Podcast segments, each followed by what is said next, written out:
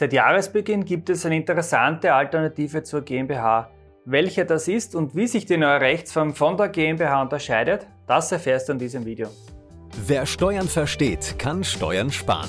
Herzlich willkommen zu einer neuen Folge vom Steuerpodcast mit deinem Steuerberater Roman Jagersberger. Der Podcast für Unternehmer, Selbstständige, Investoren und Interessierte. Mein Name ist Roman Jagersberg, ich bin strategischer Steuerberater in Österreich und unsere Kanzlei hat sich auf Unternehmen und Investoren spezialisiert, die ihre Steuerbelastung und Firmenstruktur optimieren möchten. Um dies bewerkstelligen zu können, wird in der Regel eine Gesellschaft mit beschränkter Haftung, eine GmbH, gegründet. Seit dem 01.01.2024 gibt es nun eine zusätzliche Möglichkeit, eine Kapitalgesellschaft zu gründen. Im letzten Geschäftsführertraining haben wir dieses Thema bereits ausführlich behandelt. Wir können uns nämlich jetzt bei der Gründung aussuchen, ob wir uns für eine gewöhnliche GmbH oder eine flexible Kapitalgesellschaft bzw. Flexible Company entscheiden. Die Gründung ist wie bei der GmbH entweder über Notar bzw. Rechtsanwalt, aber auch vereinfacht über das Unternehmensserviceportal möglich. Die bisher geltenden Regelungen für die vereinfachte GmbH-Gründung bleiben aber bitte weiterhin aufrecht. Das geht somit nur, wenn du der einzige Gesellschafter und auch zeitgleich der einzige Geschäftsführer bist. Sobald eine weitere Person im Spiel ist, geht das Ganze nicht, sprich die elektronische Gründung über das Unternehmen Serviceportal ist dann nicht möglich. In diesen Fällen heißt es dann ab zum Juristen. Und auch bei der Stammanlage hat sich etwas geändert, war nämlich für die Gründung einer GmbH bisher 35.000 Euro die Vorgabe, welche zumindest zur Hälfte im Paar eingezahlt werden musste, das wären 17.500 Euro. Da wurde das Stammkapital auf 10.000 Euro herabgesetzt und davon müsste wiederum die Hälfte, also 5.000 Euro in Cash einbezahlen.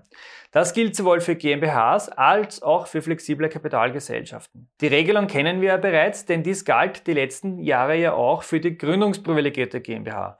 Diese Gründungsprivilegierung gibt es jedoch seit dem 01.01.2024 nicht mehr. Das bedeutet, dass alle gründungsprivilegierten GmbHs, und davon dürfte es in Österreich rund 32.000 Stück geben, dass diese die Stammanlage nach 10 Jahren nicht mehr auffüllen müssen. Es kann somit dauerhaft bei einer Stammanlage von 10.000 Euro bleiben. Beachte jedoch die Gefahr der Unterkapitalisierung. Stattest du deine Gesellschaft mit zu wenig Eigenkapital aus, kann dies unter Umständen zur persönlichen Haftung trotz Kapitalgesellschaft führen. Bitte aufpassen. Und im Zweifel bespricht es bitte mit einem Steuerberater bzw. Rechtsanwalt, um hier auf der sicheren Seite zu sein. Was versteht man nun eigentlich unter so einer flexiblen Kapitalgesellschaft? Naja, die Flexco ist eine Mischung aus GmbH und Aktiengesellschaft. Grundsätzlich gelten alle Regelungen des GmbH-Gesetzes. Es sind jedoch Spezialregelungen möglich, die wir sonst nur aus dem Aktiengesetz kennen. Dadurch wird für Startups und innovative Unternehmen eine größere Flexibilität geschaffen, ihre Mitarbeiter an der Unternehmensentwicklung bzw. dem Unternehmenserfolg zu beteiligen. Das soll nicht nur die Mitarbeitermotivation, sondern natürlich auch die Bindung von wichtigen Mitarbeitern an das Unternehmen stärken.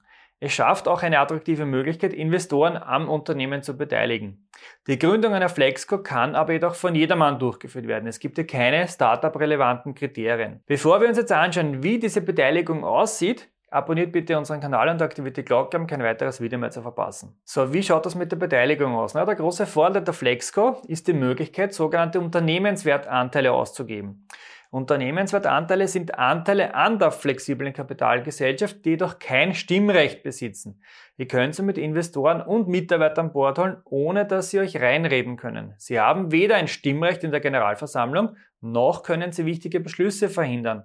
Und auch wichtig, die Summe der ausgegebenen Unternehmenswertanteile muss unter 25 Prozent bleiben. Das heißt, mehr als 75 Prozent müssen normale Anteile sein. Die Unternehmenswertbeteiligten haben jedoch umfassende Informations- und Einsichtsrechte. Das heißt, sie dürfen in Bücher, Schriften und auch Jahresabschlüsse der Gesellschaft Einsicht nehmen.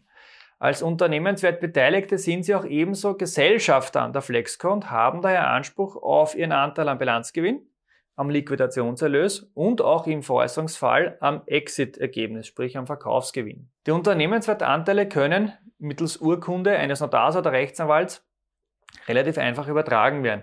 Ein Notariatsakt wie bei normalen GmbH-Anteilen ist in diesem Fall nicht erforderlich. Die Geschäftsführer einer flexiblen Kapitalgesellschaft müssen auch ein Anteilsbuch führen. So ähnlich wie das Aktienbuch bei der AG. Darin sind nämlich Namen und Geburtsdatum beziehungsweise, wenn es eine Kapitalgesellschaft ist, die Firmenbuchnummer der Unternehmenswertbeteiligten sowie die darauf eingezahlte Einlage ähm, einzutragen. Die Namens- und Anteilsliste muss dann gemeinsam mit dem Jahresabschluss spätestens neun Monate nach dem Bilanzstichtag dem Firmenbuchgericht übermittelt werden. Die Namensliste wird anschließend in die Urkundensammlung des Firmenbuchs aufgenommen und kann, wie viele andere Dokumente, dann öffentlich eingesehen werden. Laut dem neuen Gesetz soll es auch möglich sein, Unternehmenswertanteile in normale Gesellschaftsanteile, also jene mit Stimmrecht, umzuwandeln. Bitte aufpassen, für den Fall, dass ihr Mitarbeiter am Unternehmen in Form dieser Unternehmenswertanteile beteiligen möchtet, achtet unbedingt darauf, im Gesellschaftsvertrag festzulegen, an wen und vor allem zu welchen Konditionen Mitarbeiter ihre Unternehmenswertanteile wieder veräußern können, wenn das Beschäftigungsverhältnis beendet wird. Das ist ein wichtiger Punkt, bitte beachten. Was hältst du von dieser Gesellschaftsform? Schreib mir deine Meinung dazu gerne in die Kommentare. Und wenn dir dieses Video gefallen hat, gib uns bitte ein Like und wir sehen uns wieder im nächsten Video.